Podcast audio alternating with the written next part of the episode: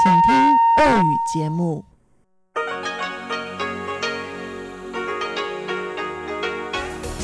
В эфире Международное радио Тайваня. Здравствуйте, дорогие друзья! Вы слушаете Международное радио Тайваня в студии у микрофона Чечена Кулар.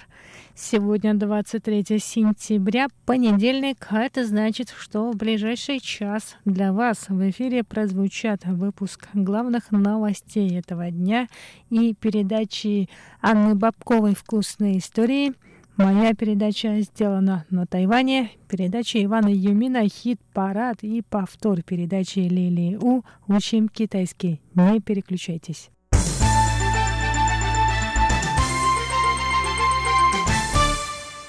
Президент Китайской республики Тайвань Цайн Вэнь встретилась 23 сентября с председателем дружественной Тайваню парламентской группы Франции Жан-Франсуа Сезарини – Цай рассказала, что Сизарини, как и Тайвань, уделяет внимание протестам в Гонконге. Кроме того, он с 20 депутатами французского парламента подписал открытое письмо Пекину, в котором они призвали власти Китая провести диалог с протестующими, а не использовать силу.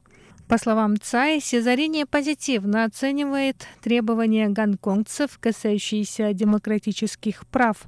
По мнению президента Тайваня, в этом вопросе Тайвань и Франция разделяют схожие взгляды. Тайвань – маяк демократии. Благодаря поддержке дружественных стран тайваньская демократия имеет возможность озарять остальной мир. Цай Инвэнь также упомянула разрывы отношений с Соломоновыми островами и Кирибати, которые произошли на прошлой неделе. Китай беспрестанно лишает нас дипломатических союзников, надеясь на то, что Тайвань сдастся. Но мы не склоним голову. Мы продолжим делать все необходимое, чтобы стать частью этого мира.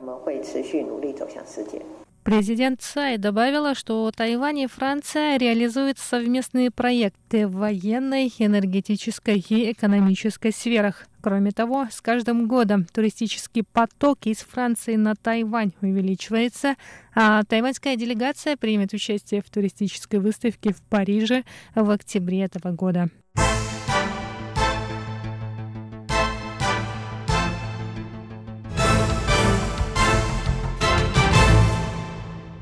Заместитель премьер-министра Китайской республики Тайвань Чен Чи Май сообщил 22 сентября, что Тайвань впервые совместно с Соединенными Штатами Америки проведет киберучения в ноябре этого года. Во время учений будут отработаны наступательные и оборонительные действия. Чень добавил, что в целях проверки готовности государственных институтов правительство Тайваня регулярно проводит учения по отражению кибератак. Тайвань примет участие в совместных с США учениях впервые. Учения продлятся пять дней. По словам Чен Цимая, будущие учения пройдут в формате американских учений Cyber Storm, которые проводятся в США раз в два года в целях укрепления кибербезопасности государственного и частного секторов. Ноябрьские киберучения пройдут в два этапа. На первом этапе будут отработаны действия правительственных служащих в случае получения фишинговых электронных писем и текстовых сообщений. Этот вид кибератак считается наиболее частым на Тайване. На втором этапе учений правительственным и частным учреждениям будет необходимо отразить атаку других стран. В этих киберучениях примут участие 15 стран. Однако в правительстве Тайваня не уточнили, какие именно. Известно, что это страны Азии, Европы и Америки. Все эти страны будут отмечены определенным цветом. Синим – защищающиеся команды, красным – нападающие. Тайвань во время учения будет защищаться, команды других 15 стран нападать.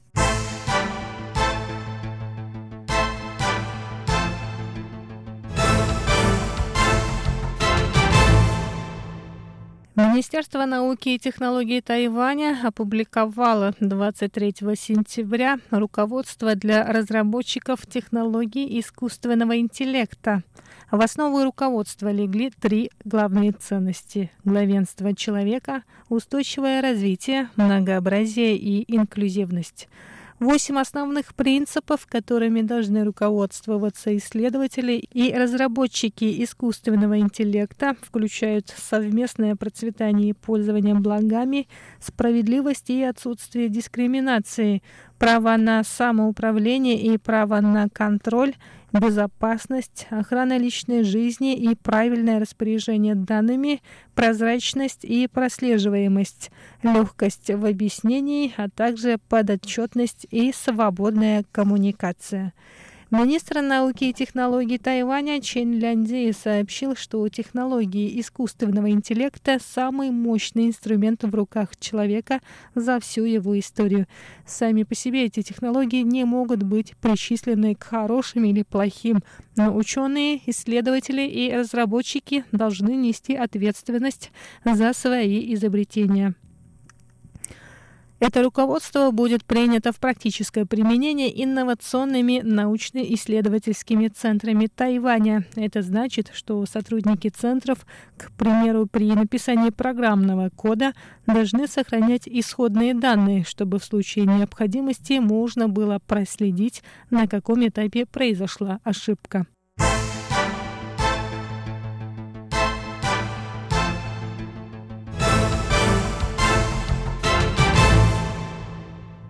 Тайваньское отделение Международной природоохранной организации Greenpeace заявило 22 сентября, что на Тайване больше всего из-за потепления климата пострадает юго-западное побережье.